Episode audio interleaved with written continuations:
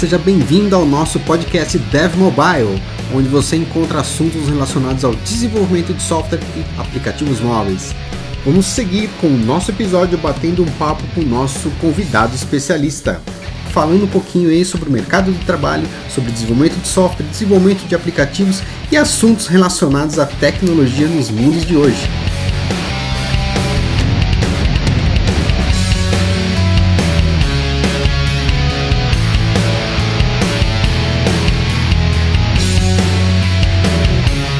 Curta, assine e ouça o nosso podcast toda quinta-feira um novo episódio para você. Não se esqueça, nós estamos em todas as plataformas digitais de podcasts: Spotify, Google Podcasts, iTunes, Deezer e no Amazon Music.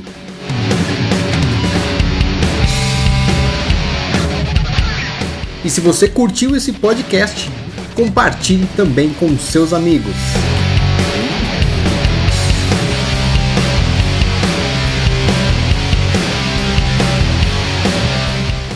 Bem-vindo! Está começando mais um Dev Mobile.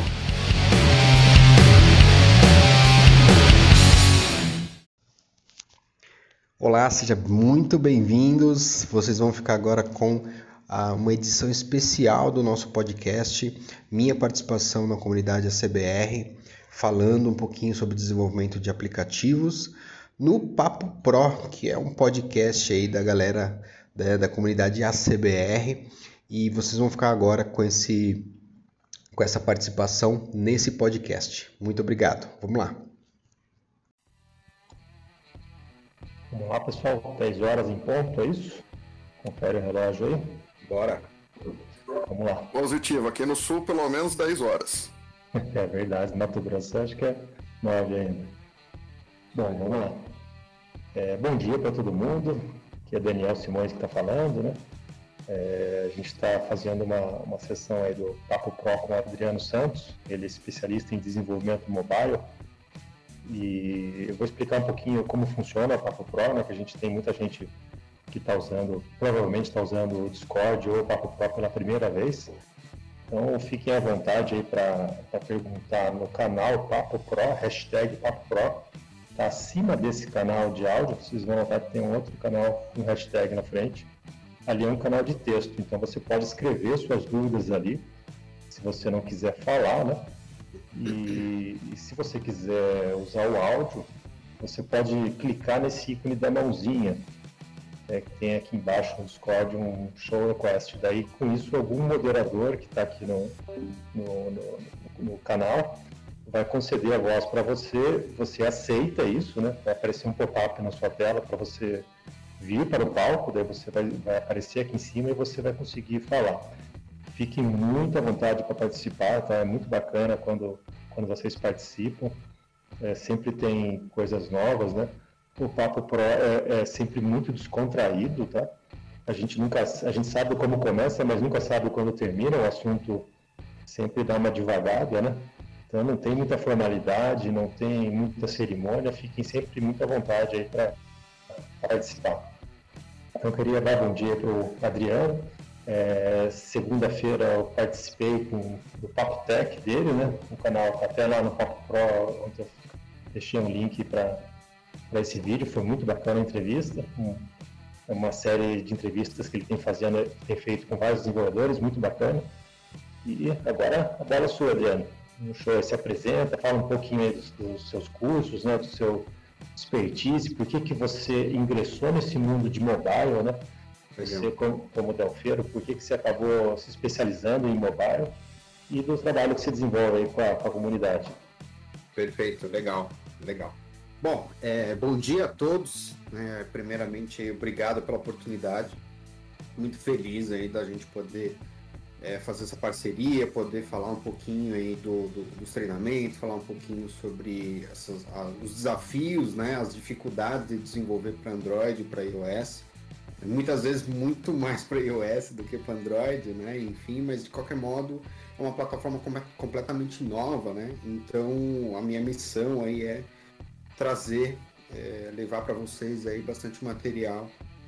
Alguns de vocês provavelmente, né, possivelmente já são meus alunos meus alunos, né? Alguns eu conheço aí de, de nome, né? A Graça, por exemplo, é, é uma pessoa que, que é minha aluna. Então, alguns a gente acaba conversando um pouquinho mais, né? E a gente acaba decorando o nome dos alunos, né?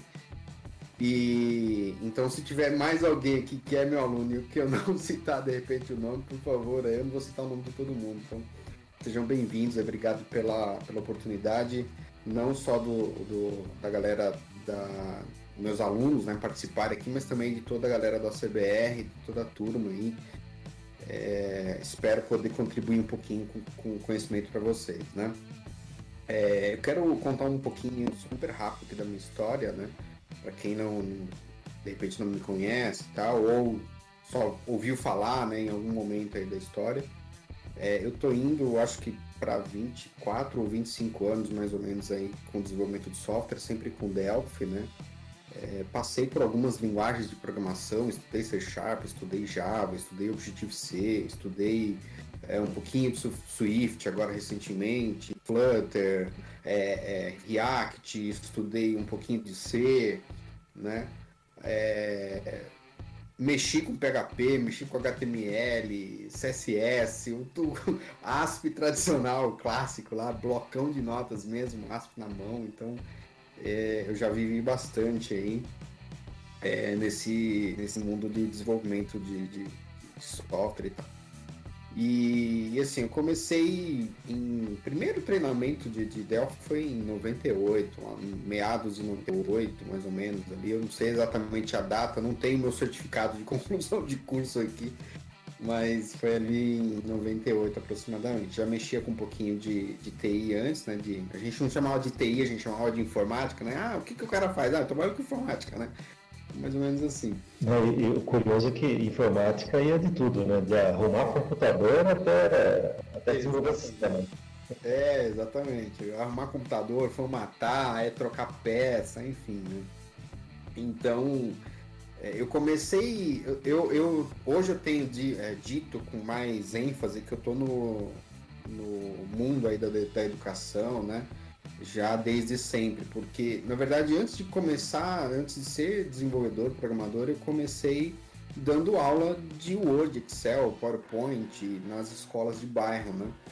Acho que grande parte da, da galera programadora, boa parte da galera programadora começou aí olhando é, talvez ou fazendo um treinamento nessas escolinhas de bairro ou fazendo dando aula, né? Eu comecei é, ministrando aulas.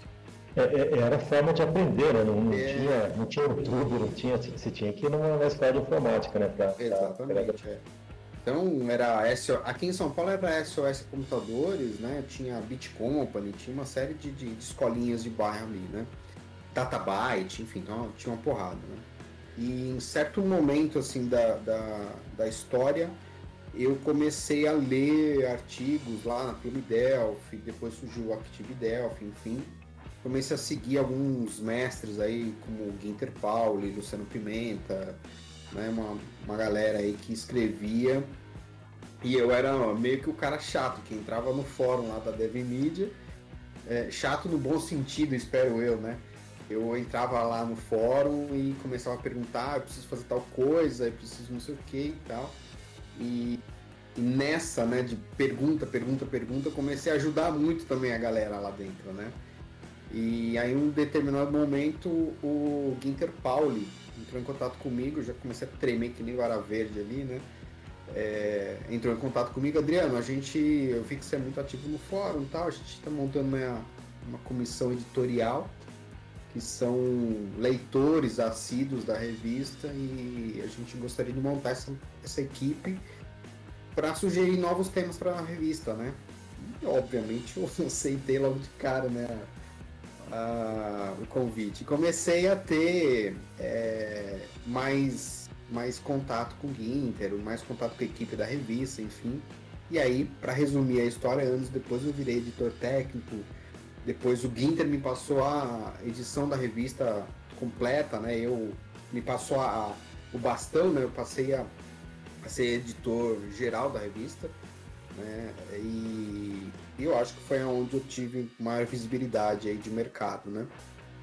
Eu sempre gostei de, de compartilhar conhecimento, então desde sempre eu tenho blog, tenho canal do YouTube, tô sempre eu sempre tive a seguinte, o seguinte pensamento, pô, se eu fiquei uma hora, duas horas, um dia, uma semana procurando solução para um determinado problema, cara, alguém também está precisando disso. Então se eu aprendi, eu vou ensinar isso para alguém, né?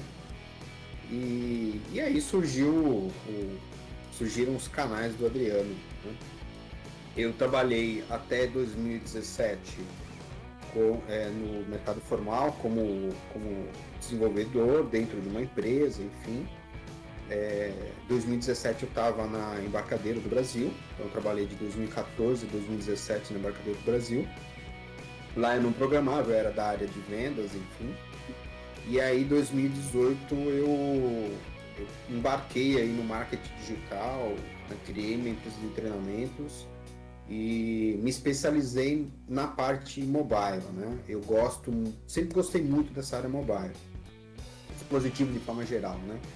Então, um pouquinho antes disso, eu tive Palm OS, né? O Palm Top, tive Palm Top, é, desenvolvi algumas brincadeiras usando um antigo plugin que tinha no Delphi 2006, que era para construção de apps para Palm Top, né? É, usando Windows Forms. Puta, aquele negócio era horrível, gente. É horrível.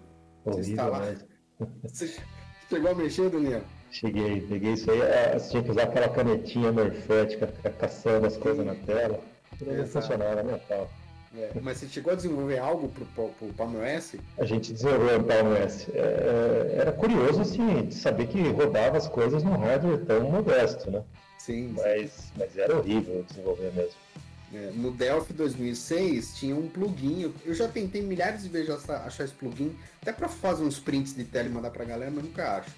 Então tinha um plugin, um add-on lá que você instalava dentro do, do BDS 2006 e aí você criava o projeto e escrevia ali, né? Em Pascal, escrevia o seu código, mas era horrível porque ele era adaptado para o Delphi, então o Delphi não entendia muito bem. Aí você estava programando, dava um, um save as ali, um save, de repente o, o, a, a palavra-chave interface ia lá para o final e colocava o implementation em cima, begin, né? Tudo atrapalhado, né? Mas ali já surgiu uma primeira curiosidade de desenvolver para esses dispositivos, né? E aí passou um tempo, é, apareceu o Pocket Studio, que era bem legal, né? O Pocket Studio era em Pascal também, aí já era uma ideia completamente à parte, era de uma outra empresa, enfim. É, eu comecei... é, esse cara aí, o Pocket Studio, para é, é, eu ainda comecei antes com esse raio desse plugin aí para tudo o Delphi, né? E o, o Pocket era legal, né? Não sei por que não, não vingou o projeto, era bem legal, era bem interessante. Tinha, tinha lá seus bugs, enfim, né? Cheguei a comprar um pouquinho mais para frente um aparelho, depois vocês procurem, um aparelho chamado é, é, é marca Ketec é, 9090 modelo. Cara, era feio esse aparelho pra caramba, tinha um Windows Compact Edition instalado nele. E aí eu comecei a brincar, né? Fazer algumas coisas para ele, enfim. E aí isso morreu, né? Essa ideia morreu. E anos depois que veio aí o, o Delphi com a primeira versão para mobile, né? É curioso ver assim, hoje você comparando um iPhone, um Android com um dispositivo desse, aí você vê toda a genialidade do Steve Jobs, né? Que criou essa interface toda touch, com multi-touch, né? É, que hoje a gente acha simples, uma criança opera aquilo, né? Exatamente. Se, você vê um, dispositivo antigo desse, você vê que o cara realmente reinventou tudo, né? É, o QTEC, o QTEC 9090, por exemplo, ele era, ele era um slider, né? Então ele tinha tela na frente, um teclado, ele tinha poucos botões na frente, uma telona grande, e aí você arrastava ele, né? A parte de baixo, ela descia e virava um teclado é, físico, né? E com certeza, do Jobs, meu, a ideia dele falou assim, caramba, se eu não estou usando o bendito do, do teclado, por que, que, eu vou ocupar né, o espaço aí? Então essa foi a principal ideia do, do Jobs, né? E de lá para cá você vê cada vez mais os aparelhos aí com menos e menos botões, né? Hoje você tem Androids aí com dois, três botões físicos só, tudo é, o resto é tudo virtual. Né? O Android já, o iOS desde sempre é só volume, desliga e botãozinho de home no meio ali, só. É, enfim. E aí assim, para colocar todo mundo na mesma na mesma página aí, né? Quem não sabe nada de mobile, não sabe nem de onde surgiu o mobile dentro da, da, da ideia do Delphi, eu selecionei aqui, eu, eu separei alguns temas aqui que são sempre muito polêmicos na programação para mobile. Eu sei que no, no, nosso papo aqui a gente pode ser que vá para um outro rumo e acabe de outra maneira, mas deixei mais ou menos separado alguns temas aqui, né? E o primeiro tema é, é, é história, né? Então, a primeira versão da embarcadeira aí, desenvolvida pela embarcadeira propriamente dita, foi a versão 2010, 2009, Delphi 2009, né? Eles entraram com iOS lá no Delphi XE2, então a primeira versão que surgiu aí para mobile é a XE2 com iOS para iOS primeiro, né? Só que usando o FPC no Xcode, no Delphi, no, no, no Delphi, no Mac, né? Então você precisava é, criar o projeto no Delphi, exportar as units para um formato específico, lá tinha um menu dentro do Delphi ali, você exportava, abria esse, esse projeto no Xcode lá no, no, no Mac OS. Né? Primeiro você tinha que instalar o, o FPC, né, o Free Pascal, instalava, deixava o Mac preparado. Então você pegava o projeto lá e compilava por dentro do Xcode. Um inferno, né? Teve que fazer tudo isso, aí dava erro, tinha que voltar para a aplicação para o Windows, para exportar de novo o projeto, enfim, era bem, bem chato ali, né? É, mas surgiu aí, talvez por curiosidade da galera aí, né? É, surgiu primeiro para iOS, né? O Delphi para iOS, depois para Android. Num, entre XE2 e XE4 houve um gap ali. Né? Para quem não sabe, a Embarcadeiro tinha ideia de criar um produto só para desenvolvimento mobile. Então eles iam chamar de Delphi Studio ou RAD Studio, alguma coisa nesse sentido, né? Ou estudo, estúdio, é, mobile, enfim. Então o XE3 não tem mobile, né? Justamente porque eles estavam ainda é, planejando o que lançar, né? De mobile pro, no futuro. Então o XE3, quem tem aí a versão não tem mobile. E aí o XE4 veio a primeira versão aí com o iOS Compiler, né? Com um compilador para iOS nativo dentro do Delphi. Então eles criaram o primeiro, o primeiro compilador, tá? Que aí você dava. Oi. Isso, isso, isso eu acho que é um ponto interessante do Delphi. Por exemplo, no Free Pascal você tem um compilador que compila para todas as plataformas que ele suporta. Né? E no Delphi você tem vários compiladores, na verdade. Né? Exato. É, é, é um compilador para Linux, um compilador para iOS, um para Windows, né? um para Windows 64. Ele, é um set de compiladores. Né? É, isso é legal realmente de falar, né? Porque muita gente não sabe. Se você for lá na pasta de, de instalação do Delphi, você vai ver que tem vários arquivos lá dentro que são os compiladores, os executáveis que são os compiladores para cada uma das plataformas, né?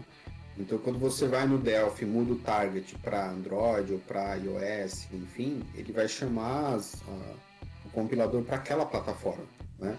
E diferente do, do, do FPC, por exemplo, né? Como bem falou aí Daniel.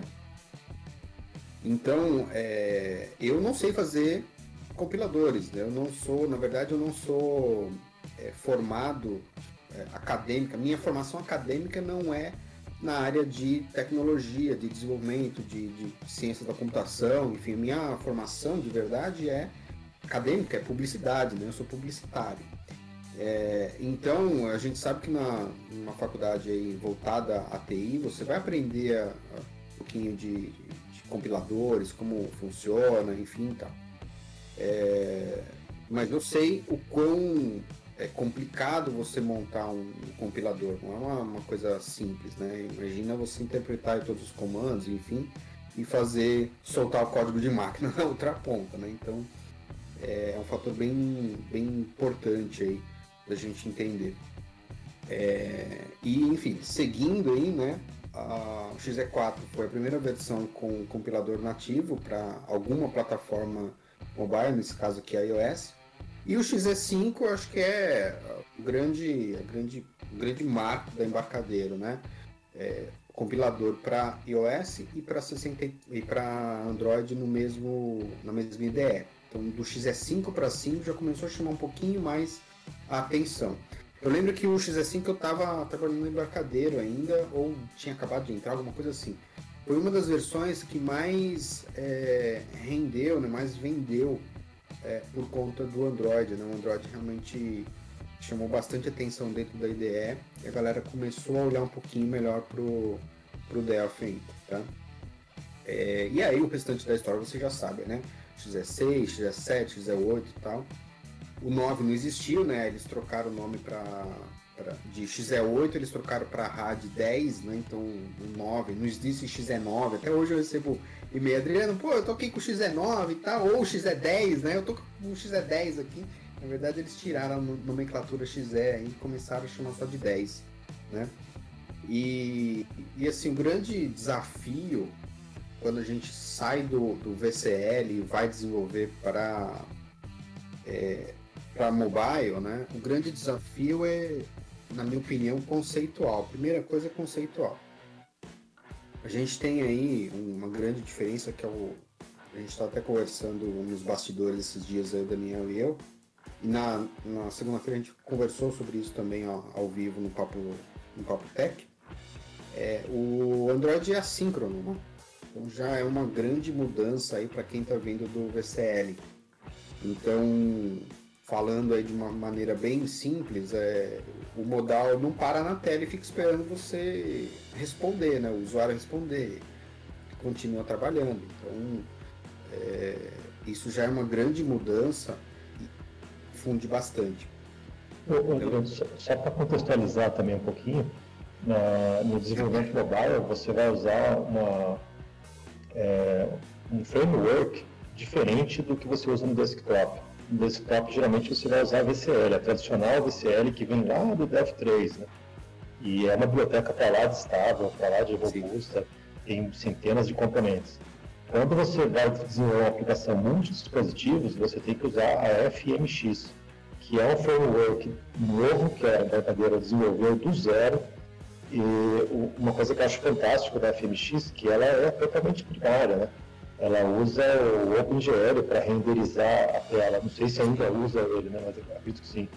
E, então, por exemplo, a VCL, como que ela funciona? Ela, quem pinta os componentes na tela, o Edit, o Button, o, o Form, é na verdade APIs do Windows.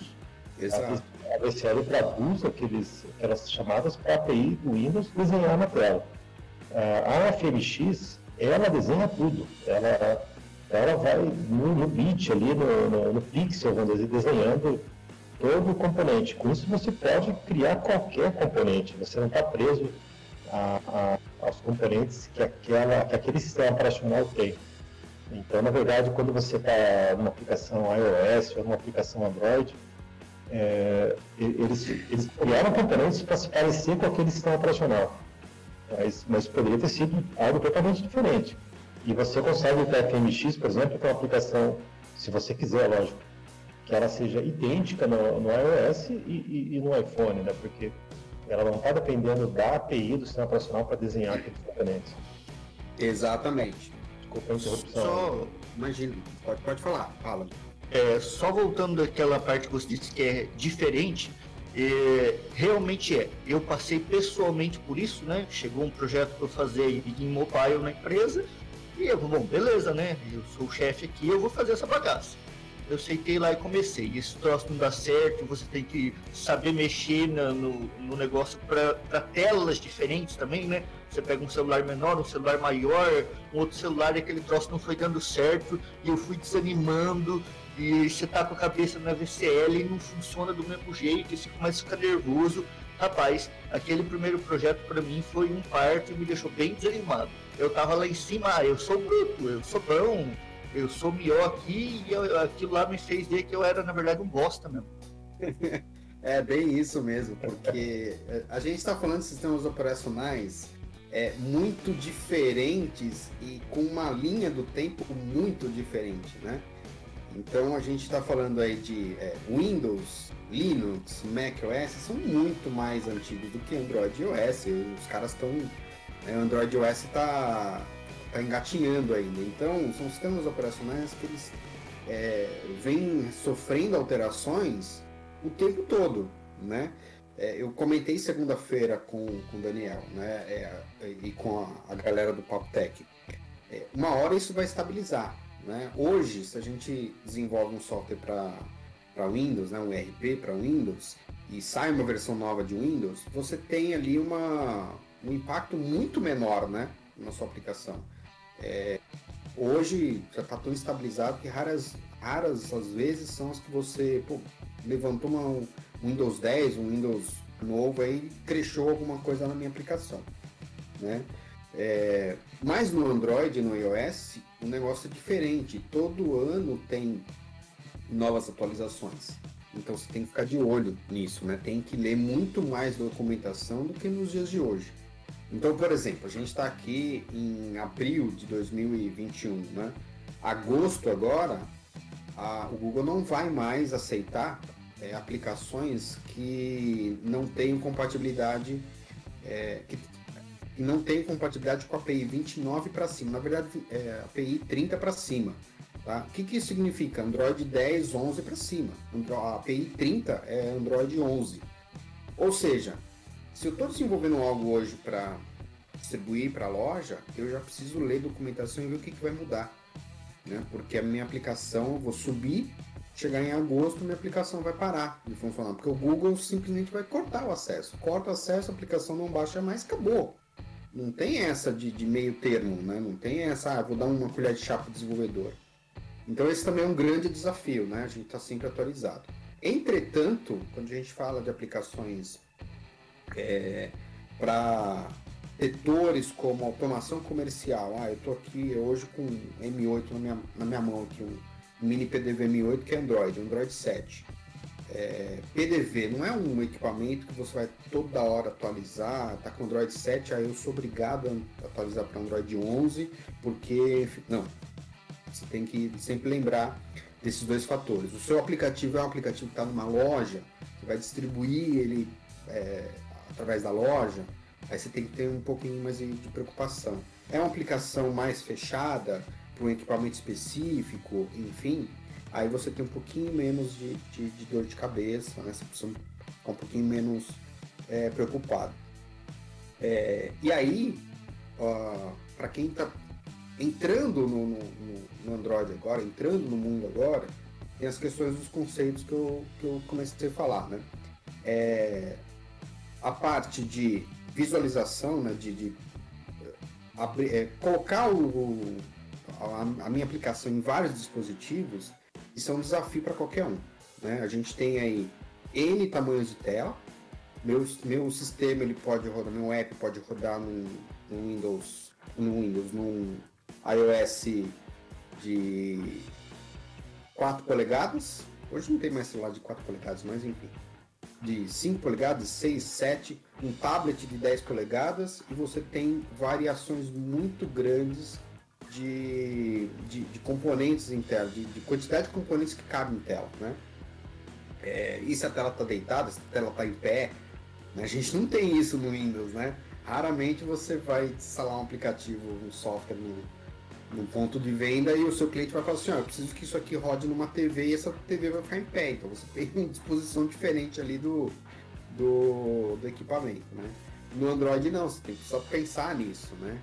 E isso é um, uma, um desafio aí para quem está tá vindo para essa plataforma.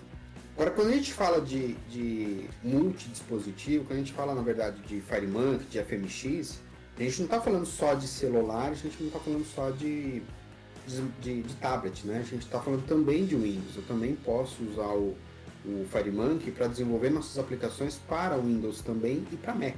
Né? Então a gente está falando aí de é, Windows, Mac, Linux também é possível, uh, iOS, Android. Então a gente está falando de cinco sistemas operacionais aí. Então é um desafio bastante grande, né? É... Isso é bem legal. Você, por exemplo, muita, muita software house hoje tem PDV Windows, né? Com poucos ajustes, você consegue levar ele para Linux. E aí você já fica livre daquela questão de licença, pirataria do, do Windows. Né? Uhum. É, para o Android já é um passo maior, né? mas, mas não é muito difícil você adaptar um, algo VCL para rodar em, em FMX Linux. Sim, exato, bem, bem lembrado. Então, quer dizer, abre-se um, um leque de possibilidades muito grande aí, né, quando a gente vai para o multidispositivo. É uma suíte de controles muito mais nova, né? um freio muito mais novo do que o, F, o PCL. Bem lembrado o Daniel falar também, né? o Fariman, que ele renderiza os componentes na, no momento ali que ele está trazendo, é, montando a aplicação. Então, se você coloca um botão na tela, esse botão vai ser desenhado ali na hora. Né? Então, inclusive, um fator importante é para para a galera saber, né? É, eu até tinha selecionado aqui uma coisa que é muito perguntada, né? Falando especificamente sobre celular, sobre smartphone, sobre app, né? Inclusive gerou uma no meu canal do Telegram gerou uma discussão gigantesca essa semana aqui por conta desse tema, que é tamanho da aplicação, né? É, o FireMonkey ele, ele manda na hora que você compila um APK, né, o, o motor do Fireman que vai junto, quem renderiza, né? O motor vai junto, então vai um pacotinho junto aí na sua aplicação, no seu APK, né? Diferentemente de outras linguagens que você usa por baixo dos panos, a aplicação usa o, o, Java, o motor do Java, né? A JVM, né? Por baixo do, do Android ali, né? Enfim, isso já, isso também é uma polêmica, né? Tamanho do aplicativo. É, grande parte das perguntas que eu recebo é Adriano, coloquei um form na tela, um botão, dei um show message, já estou com 50 megas o, o, aplicativo. O que, que eu faço? Né? Então tem algumas coisas importantes aí para se fazer, alguns pacotes que nem sempre são necessários a gente mandar junto do aplicativo, enfim. E, mas é algo que a gente, eu particularmente me preocupo muito pouco, né? Eu não, não, não gira meu pensamento não gira em torno de tamanho de APK, enfim. É, mas já é uma. E mesmo falar. que a aplicação ganhe mais formas, mais complexidade, ela não vai crescer muito mais do que isso, né? Exato. Porque a, a, a grande parte desse tamanho é o, o SO lá do, do FireMonkey, né? Que está disparando a aplicação. Exato, exatamente. É o, o ponto SO, para quem não sabe, o ponto SO é o, é o binário, é o compilado lá. É, é como se fosse a DLL dentro do universo é, Android, né? Enfim. E baseando inclusive nessa, nessa parte aí, é, o trabalho que o Daniel fez aí, por exemplo, no, nos componentes para a gente poder fazer emissão de nota fiscal eletrônica dentro do, do Android, né? É, faz parte, é, algo que é importante se falar, porque a gente está falando de um outro sistema operacional que tem suas características, suas particularidades, e, e dá sempre um pouco mais de trabalho fazer algumas coisas. Né? É... Um ponto importante hein, que eu queria frisar, é, falando um pouquinho aí da, de conceitos também, né? E de algumas coisas que a gente não faz normalmente na VCR, né? É, então, algumas dúvidas. A parte do assíncrono, gera um pouquinho de, de, desconforto na galera, justamente porque algumas operações que a gente está acostumado a fazer no, no VCL, né, no mobile é diferente. Então, o caso do modal, show modal, caso da abre, eu, uso o form, Adriano, para dar show ou eu uso ou eu escrevo em tab? Como é que eu faço isso, né? Ah, eu estou atualizando, quero mostrar uma mensagem para o usuário e a, a, mensagem não consigo exibir na tela enquanto está sincronizando o dado, enfim. Então, quando a gente vai pro, o mobile, a primeira preocupação aí que a gente tem que ter é em falar para o sistema operacional que alguma coisa está acontecendo. Grosseiramente falando, é isso. Então, eu preciso identificar para o sistema operacional que alguma coisa está acontecendo naquela aplicação. O Android e o iOS eles são muito menos é, é, eles, eles são mais exigentes do que o Windows em relação à memória, em relação ao IP crechar, né, da, problema, enfim. Então, recomendação, né? É, a gente vai precisar estudar um pouquinho mais, você vai precisar um pouquinho, estudar um pouquinho mais de thread, de tasks, né? Para poder sempre dar informações ao sistema operacional. Vou dar um exemplo. Você precisa sincronizar dados entre o seu dispositivo móvel e sua aplicação servidora. Né?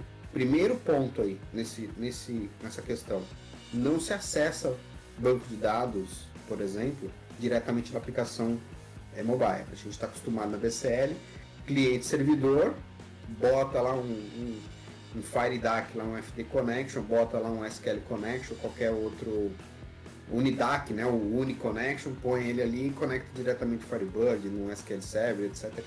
Primeiro ponto aí é abstrair essa, essa visão do cliente-servidor, entender que quando a gente fala de mobile, dispositivos móveis, precisamos ter uma separação em camadas, né? É, desenvolver uma aplicação servidora, seja ela em Horse, seja ela em DMVC, DataSnap, Xdata, falem mais algumas aí, mas enfim, a gente precisa separar uh, as visões aí, então a nossa aplicação cliente, a nossa aplicação mobile, ela precisa ser uma view dos nossos dados que estarão aí no servidor online ou no servidor interno, enfim, não importa, mas a nossa aplicação a gente tem que começar a ter a visão logo de cara, ao partir para o Android, ter a visão de separação em camadas.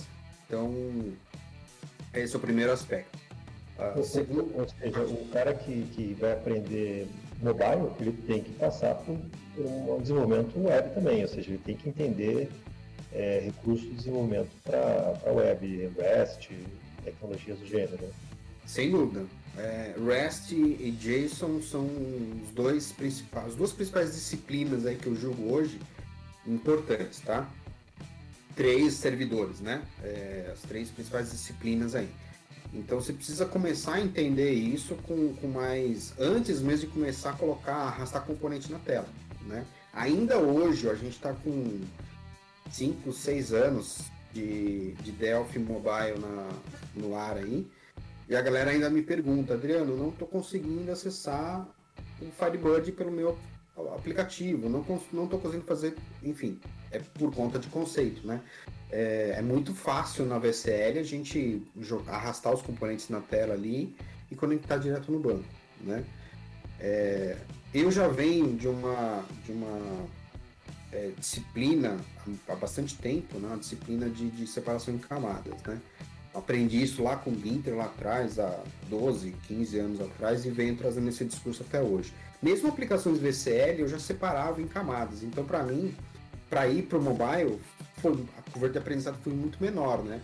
Inclusive, o primeiro treinamento que eu coloquei de mobile para galera foi mobile com o DataSnap, né? Fez bastante sucesso, 150 aulas, quase 200 aulas de, de, de mobile com DataSnap e tem muito aluno meu aí com o sistema, com aplicativo pronto, com DataSnap lá e funcionando perfeitamente bem, né? Com REST, etc e tal. Hoje eu tenho utilizado aí mais o Horse como servidor de aplicação. Então precisa usar, é, precisa estudar a parte de separação em camadas. Né? Perdão, deixa eu só tomar um pouco de água. Tranquilo, Adriano. Estamos alugando bastante você, né? Eu ia, ia, comentar o seguinte, você quer levar a Xingo num, num, grupo de, de mobile, é perguntar isso, né? Como é que eu conecto o banco? Né? Não estou é. conseguindo, é. não tô conseguindo a DLL para conectar. Vai levar Xingo. Agora diminuiu um pouco, viu, Daniel, para falar a verdade, né? Ainda existe, mas diminuiu um pouco, né? O, no começo eu, eu batia forte na galera, falou, ó, me dá aí o driver, me dá a DLL do, do SQL Server para colocar direto no dispositivo móvel. Não tem. Não tem DLL, não existe DLL, não existe o, o, o, Só tem hoje, só tem duas formas de você acessar banco, né? Tem o banco direto no mobile. Você tem o SQLite, né? E você tem o IBLite lá da, da, da embarcadeira, né? É, IBLite e To Go. O IBLite é o gratuito, né? E o To-Go é um licenciamento pago, que é um interbase, na verdade, que, que você embarca no seu aplicativo mobile, tá? É, e, é, essa questão de conexão com o banco, a gente tem que levar em consideração também o consumo de bateria, né? Sim. É, então, ter uma conexão direta ali, batendo no banco toda hora, a bateria do aparelho vai embora rapidinho. Pô, eu vou interromper aqui um pouquinho. Estão é, prometendo para o Firebird 4 uma, um banco embarcado mobile, tá? Ah, cara, eu particularmente estou esperando já faz uns tem, um tempo aí, né? Eu conversei com o Alexei em, no FDD de 2014, 2015, acho. Conversei com, com ele no FDD sobre essa questão. Me propus até ser um dos betas do, da versão Firebird para é, para mobile, né, aqui no Brasil, e até hoje estou esperando ele chegar, né, com esse beta, então já faz um tempinho. É, eu, e, eu... e aquela coisa, vale a pena, né? A SQLite vai tão bem, né? Faz, faz tão bem o trabalho dela. Né? Sim, sim, exatamente. É, na verdade, o, o, o que eu enxergo, eu enxergo até como uma, é, uma, uma, coisa boa, no sentido de é, explicar pra galera, ó, os caras já estão há 4, 5 anos tentando fazer um, uma versão aí para mobile. Então, por aí já dá para a gente perceber que não é uma coisa simples, não é uma coisa muito fácil de fazer. Ou talvez, né, não tenha tido tempo suficiente para separar e olhar para esse projeto. Mas, enfim, a gente consegue utilizar o SQLite de maneira bem tranquila. Tá? Existem é, diversos aplicativos no mercado, com e sem o Delphi, né, utilizando outras linguagens também que usam o SQLite como banco de dados né, local. E o uso do banco de dados local ele tem duas, duas principais vantagens aí, né? É, a primeira vantagem é que você pode é, fazer o seu, sua persistência de dados localmente para aplicações, por exemplo, que precisam rodar é, offline. Né? Então, treinamento de força de vendas, por exemplo, eu falo bastante disso para a galera. Ó, a gente vai fazer aqui uma aplicação e vocês vão poder persistir os dados offline. Porque no, no, Brasil, né, a gente sabe que a internet no Brasil é ruim. A gente tem aí lugares que, que a internet no, no celular é muito ruim, a galera precisa sair para campo para criar pedido, para salvar pedido, enfim, e depois volta para um hotel à noite, por exemplo, fazer uma um sincronismo com o banco de dados. Então o SQLite aí os bancos de dados locais servem para esse tipo de coisa, né? Fazer a persistência de dados local, tá? Ou para guardar configurações, enfim, coisas mais, mais bobinhas ali, talvez. Mas de forma geral, você precisa lembrar sempre que você tem que ter uma camada servidora, desenvolver sua API de serviços, seu servidor, para que você possa fazer essa conexão com o, o seu database, o seu banco de dados. Né? Então, disciplina praticamente obrigatória, separação em camadas. Tá? E dentro do mundo separação em camadas, ainda tem a aplicação de MVC, por exemplo, para você melhorar ainda mais a, a, qualidade do seu código no, no setor de aplicações. Tá?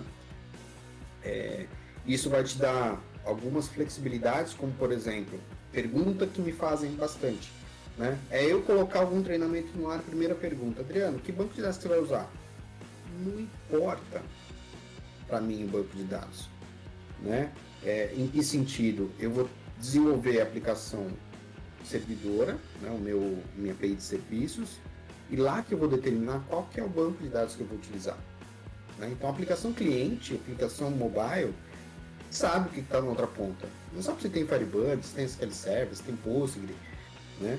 Então eu recebo isso com, com certa frequência. Adriano, eu trabalho com Postgre e eu vi que você está usando o Firebird. Dá para usar? Dá, cara. É só você colocar as credenciais lá, né? Você vai ter eh, as, as mudanças, as nuances aí de, de, cada banco de dados, enfim. Mas dá, é tranquilo, né? Não tem, tem segredo. Esse aspecto, você recomenda algum ORM para abstrair as diferenças entre os bancos? Facilitar a migração, às vezes, de um banco para outro? Cara, tem o, o RMBR, eu usei poucas vezes, tá? Mas eu gostei bastante do projeto. Não sei se os caras estão com o projeto no ar ainda. Né? É, o 5RM do, do, do Túlio, é bem legal também. E eu, pra, particularmente, nunca usei nenhum ORM na prática ali, né? Eu usei mais de forma acadêmica do que na prática mesmo, desenvolver meus próprios sistemas e tal. Mas é importante, né? É importante ter um, RM sim na outra ponta para facilitar o trabalho aí, né? De você é, separar aí a, as entidades do seu sistema, fazer uma programação mais limpa, né? Um código mais limpo. Né, de cabeça que eu não consigo te recomendar um. Eu acho que até o Juliomar está no ar aí, o Juliomar pode até falar um pouquinho também de, de, de ORM, né? É, eu não sei qual que ele usa. O Juliomar eu sei que usa é, bastante na. Hoje está na Renato Software lá. Né? Ele vai falar alguma coisa. Acabei de abrir o áudio aqui, escutei meu nome, invocou meu nome. Viu? Assim, não é uma. Não é, são possibilidades, tá? É, existem diversos no mercado. Tem que é, utilizar o que mais se adequa. Se a gente falar aqui pro, pro Alan que ele tem que ele tem que usar um ORM, ele já pula de lá pra cá e tira uma pedra em nós. Mas assim. Brincadeira. Tá muito boa, né, Julio Mar? tá, poxa, sensacional. É, mas assim, ó, o, o, que, que, é, o que, que, é interessante de você utilizar um, um ORM aí? Quem utiliza, por exemplo, a, a biblioteca Spring Forti do Stefan Blake, ela tem embutida dentro dela, por exemplo, o Marshmallow. É, é um, um ORM, é bem antigo, tá?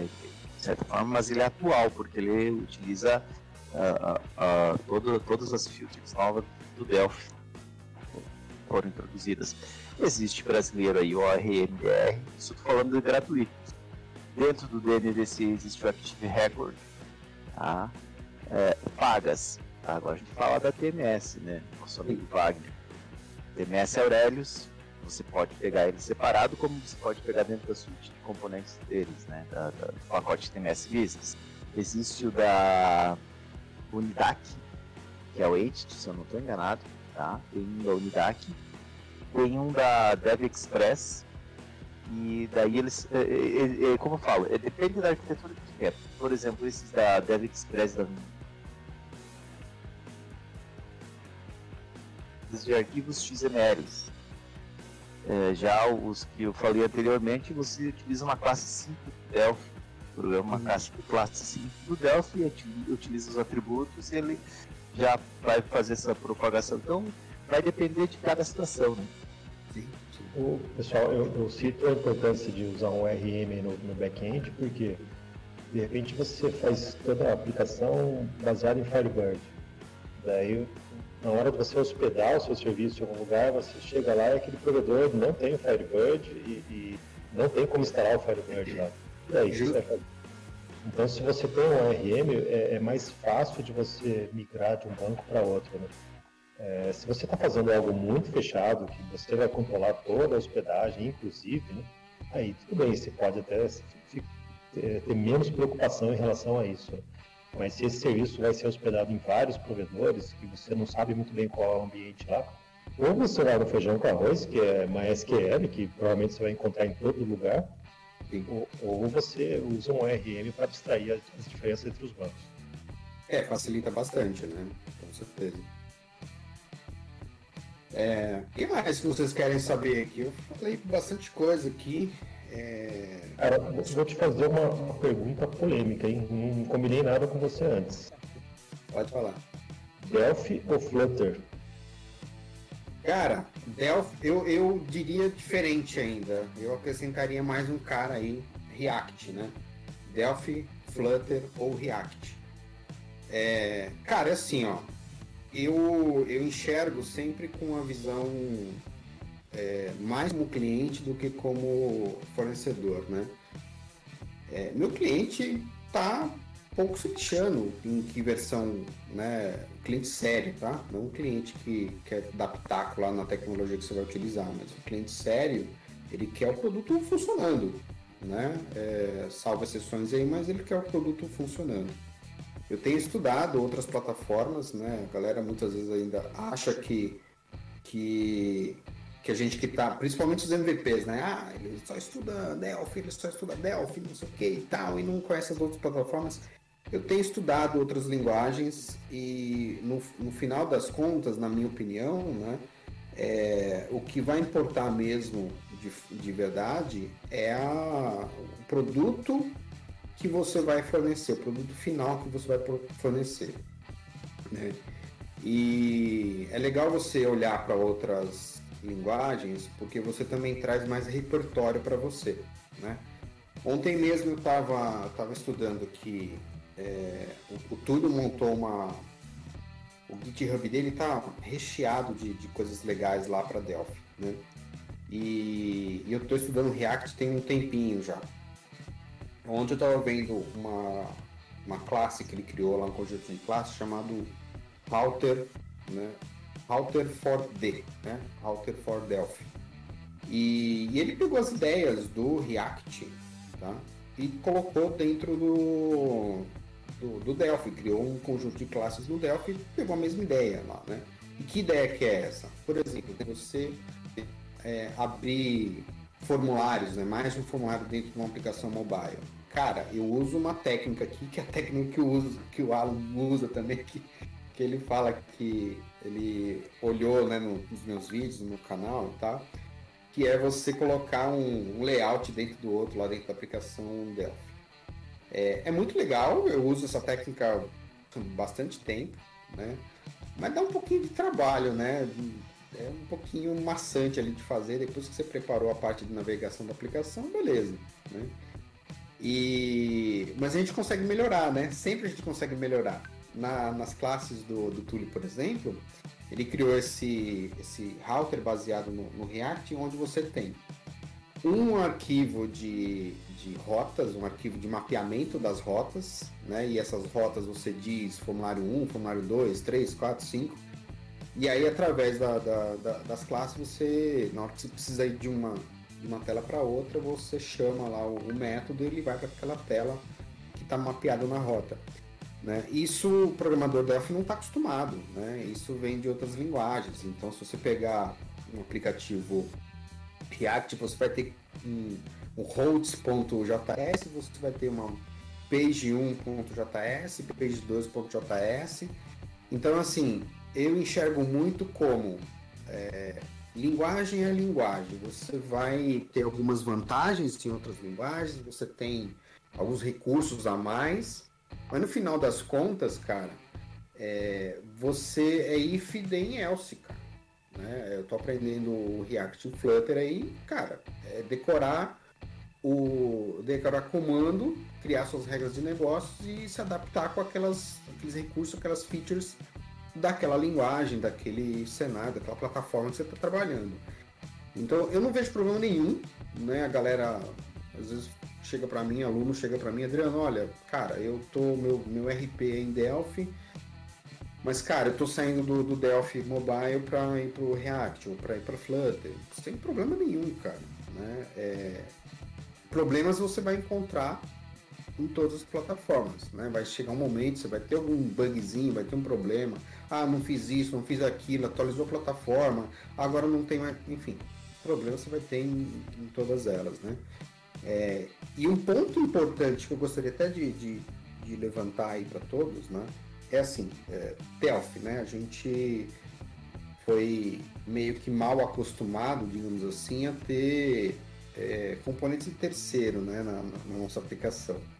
Hoje a gente está numa onda inversa, né? Grande maioria da galera não quer componente de terceiro na aplicação.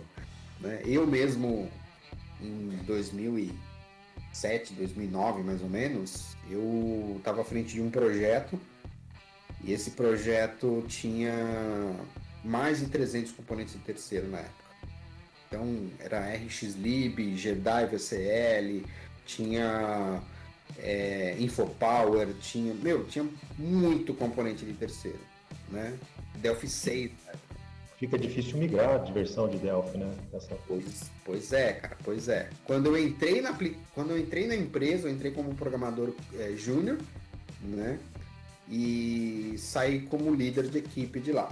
E logo que eu entrei, eu falei, pô, vamos migrar esse negócio do Delphi 6 para outra versão tal, não sei o que, enfim, né? A gente já tinha Delphi 9, 2009, 2010, sei lá, enfim.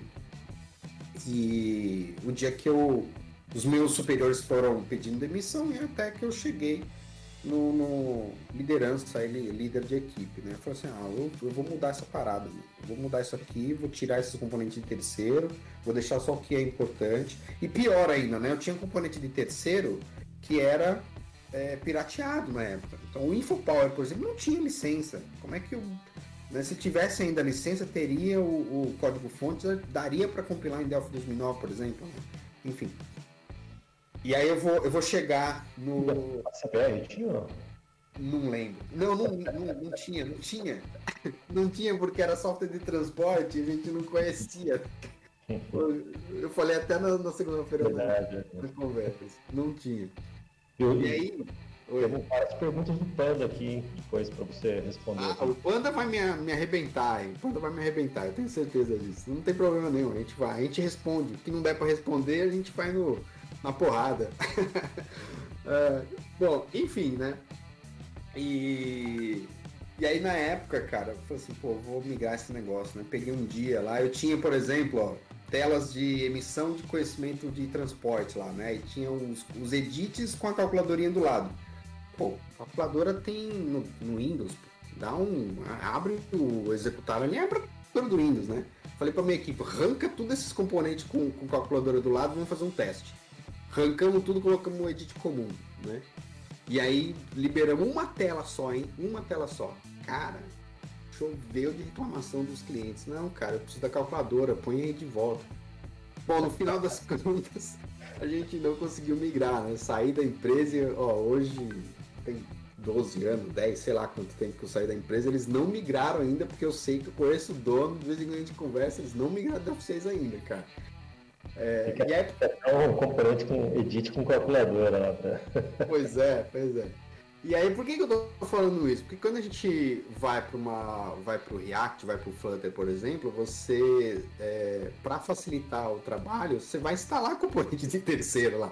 Você vai instalar um monte de biblioteca de terceiro lá que facilita demais o trabalho, cara, demais, né? É, é tubar, é navegação. Você tem lá componente para navegação, né? Os, o, a, as classes para navegação, ícones. Você tem uma porrada de coisa ali que, que, que é fácil, né?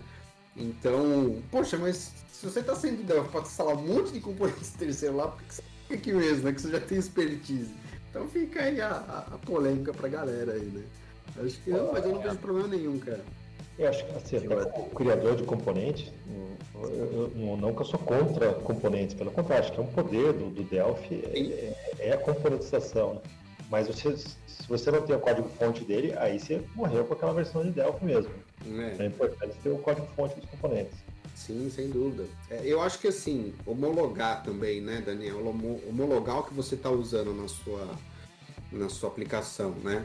É, não adianta nada ali você instalar 300 componentes, uma suíte gigantesca, se você usa um, dois componentes e que de repente aqueles um, dois componentes você mesmo pode sentar e fazer, né? Então você é, acoplou a sua aplicação uma série de componentes de terceiro e, e, e, aí, como é que você faz com uma outra versão? Né? Então é complicado. Mas aí, o que, que, que, tem de aproveitando, aproveitando ali até a pergunta que foi feita para ti, né, sabe uma coisa que ficou interessante até ontem na, na papo da Universidade Delphi lá com o Anderson, e a gente pegou bastante no pé do Vinícius. O Vinícius começou a aparecer no LinkedIn dele de Java, né? Uhum. E ele colocou uma coisa bem interessante, cara, que é exatamente essa, essa uma visão que, que deve se tomar, né? Ele disse: o interessante é você aprender uma linguagem diferente, ou aprender as linguagens diferentes para você olhar e dizer assim: poxa, no Delphi eu faço isso daí com o pé nas costas. Uhum. Eu consigo fazer a mesma coisa, eu não preciso ficar fazendo isso, não preciso fazer aquilo, não preciso é, inventar roda ou ter que e correr aprender muito mais a fundo para que eu possa fazer. Então, se eu aprender uma linguagem de programação, não é para. Olha, o Wagner entrou ali ao nosso nível também. É. é, é bom você aprender para você ver as suas, as suas facilidades, né? Que, que, que você tem no Delphi e elas estão aí impostas. O, o, Marco Polo lá já postou um pouquinho de ORM, olha lá, ó, tem um cara aí chamado Wagner aí que pode falar um pouco mais aí sobre ORM para nós aí diretamente. É, eu não consegui enxergar chat aqui, não sei onde é que fica isso na verdade.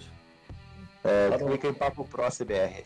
no hashtag, no canal de cima. Pode, pode clicar ali que não, Ah, vai, tá. não vai sair do áudio. é. Ah, legal, legal, legal, legal. É, então, eu, eu, eu gosto muito de programar, né? Então, eu não vejo problema nenhum, né? Eu acho que o Delphi, ele é, te dá ferramentas para você criar qualquer coisa, tá? Eu acho completamente tranquilo você criar qualquer coisa. Eu acho que o Delphi não perde em nada para as outras plataformas, é muito produtivo, né?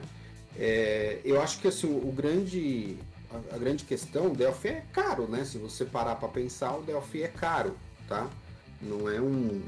Se a gente comparar friamente, o que, que é mais vantajoso, né? Em termos de custo, é você ir para uma outra plataforma. Você vai instalar o, o, o NPM, aí, o, vai instalar o Node.js, vai instalar aí meia dúzia de, de, de é, de recursos e você já está programando em React ou em Flutter, né? E é de graça, né? Gratuito, tá? Enfim. Agora, a gente, como o Juliomar falou, né? Para o mundo acadêmico, hoje em dia, eles não, eles não investem mais em nada quase, comer, quase nada comercial, né? Eles eh, vão ensinar isso mesmo, é novo, uma molecada que está começando, eles vão pegar o que eles acham na internet e sair usando, né? Exatamente. É, a, a embarcadeira até tem agora a versão community do, Delphi, que é bem bacana, é, é igualzinho o Delphi Pro. Né? A versão é, community ela não, é, é a mesma do Delphi Professional. É, um save as, né? É. Sim, e- e- mas assim, eu acho que eles demoraram para lançar isso, né? E é meio confuso a questão de uso, quem pode usar, quem não pode, aquele limite de faturamento. Acho que eles tinham que ser um pouco mais flexíveis nessa questão da- do uso da community.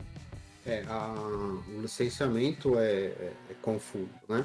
A gente até estava discutindo isso um tempo atrás, uns dias atrás, né, Juliomar, no, grupo de MVPs, né? É, se você pegar aí, por exemplo, um cara que é estagiário, né? O cara é, quer usar a community, ele entrou para uma empresa vai trabalhar como estagiário com Delphi, né? O salário dele já excede, dependendo do salário, já excede o limite comercial da community. Então, ele não pode mais usar community. Mas como que ele vai fazer o estágio, como que ele vai para a empresa, vai estudar e vai pagar licença, enfim, né? Um negócio meio confuso. A gente tá, tá brigando, já tá, tá conversando com a embarcadeira americana, tentando ver é, reuniões com eles lá para a gente poder mostrar esse cenário no, no, no Brasil. Não sei se em outros países isso acontece, mas no Brasil a gente tem esse cenário aí e isso impede um pouco a utilização da, da, da ferramenta, né? É, Eu- Mas pode falar. Viu, Adriano, até aproveitando aqui, nós começamos a falar e agora que eu me toquei. Hoje de manhã não tinha me tocado, agora eu falei um pouquinho do Wagner, parei um pouco, pensei aqui, o Wagner não quer abrir o áudio e falar, ó, saiu a, a- quem quer aprender, né? Quem tem aí a pesada que tá na, na parte acadêmica, aí pode usar o TNS Aurelius, esse acadêmico, né, pra, pra aprender ele. Abre o áudio aí, Wagner, comenta um pouquinho aí. Ah, legal. O Marco Polo colocou aqui o- os prints do, do, do Delphi lá do. Não sei se é do Pocket Studio, tá pequenininho, mas ele colocou aqui um print legal, cara. Eu, eu não achei esse print aí na internet. Viu, é, Wagner, tá por aí? Fala, Bom dia. Oi, oi pessoal, tudo bem? Primeira vez que Aí. eu tô aqui, hein? E aí, vai. Bora. Wagner, Então. para quem não sabe, é lá da TMS, pessoal. Se apresenta aí, Wagner. Isso, eu trabalho na TMS lá, que é, pra quem não conhece, é uma empresa tá, que estão falando de componente de terceiros, e nós somos uma empresa de, que fornece componentes para Delphi, né? Sim. Então, a gente tem um monte de componentes lá, produtos, para fazer um monte de coisa.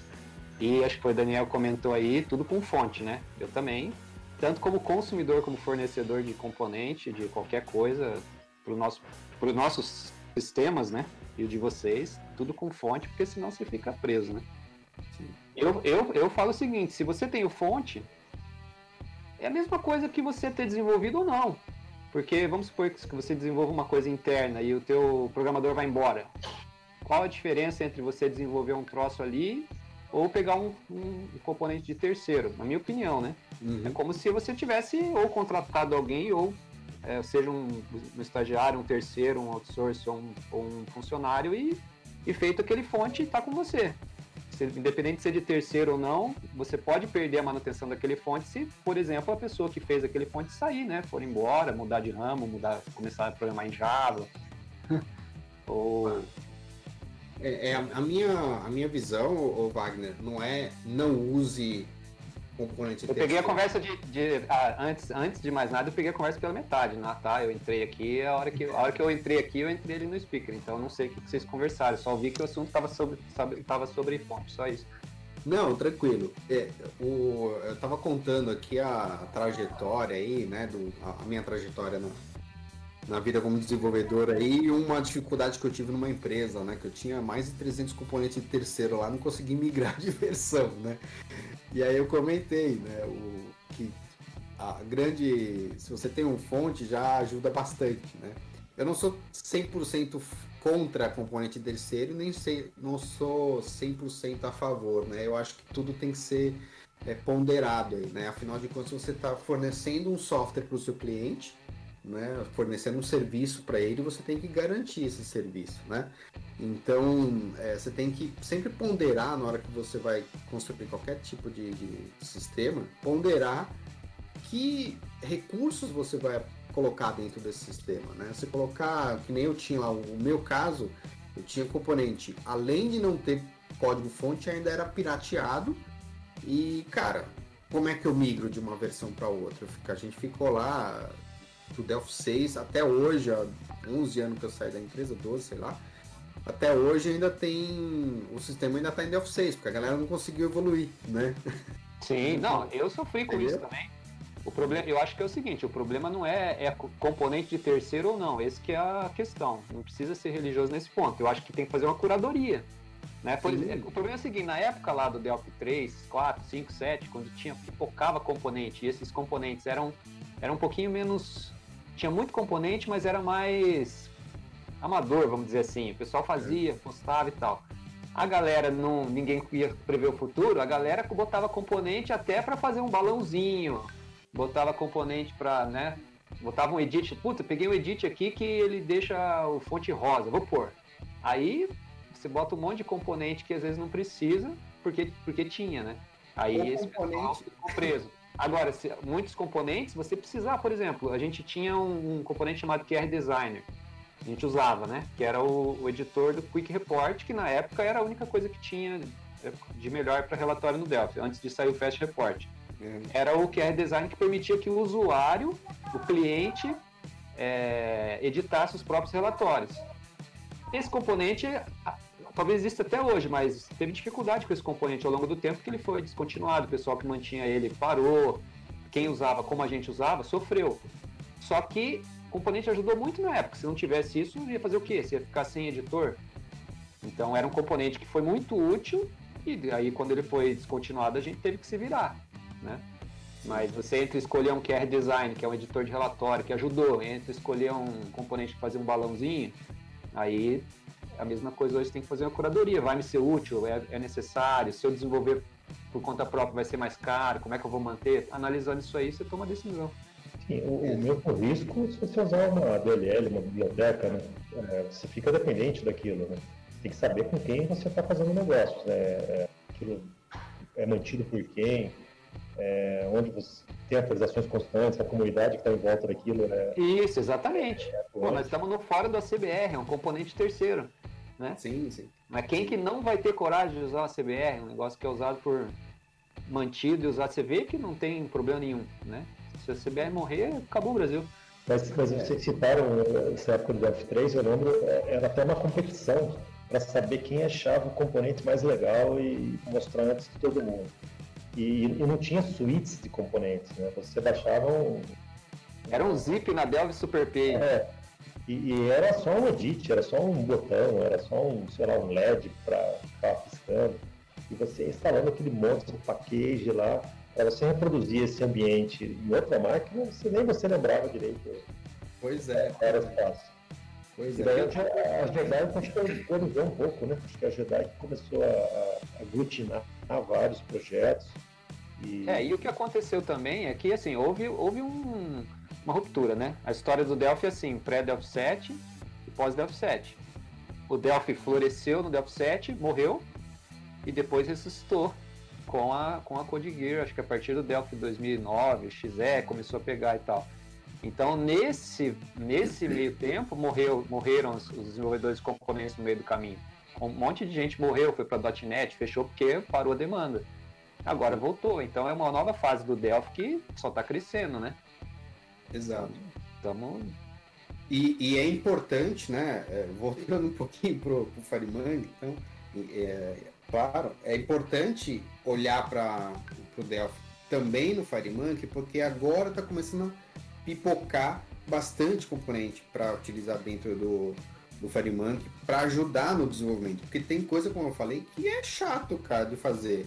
Né? Tem coisa que é, que é difícil de fazer, é diferente. Se você vai para uma outra plataforma, uma outra linguagem, é mais fácil. Você pega, por exemplo, animações, né?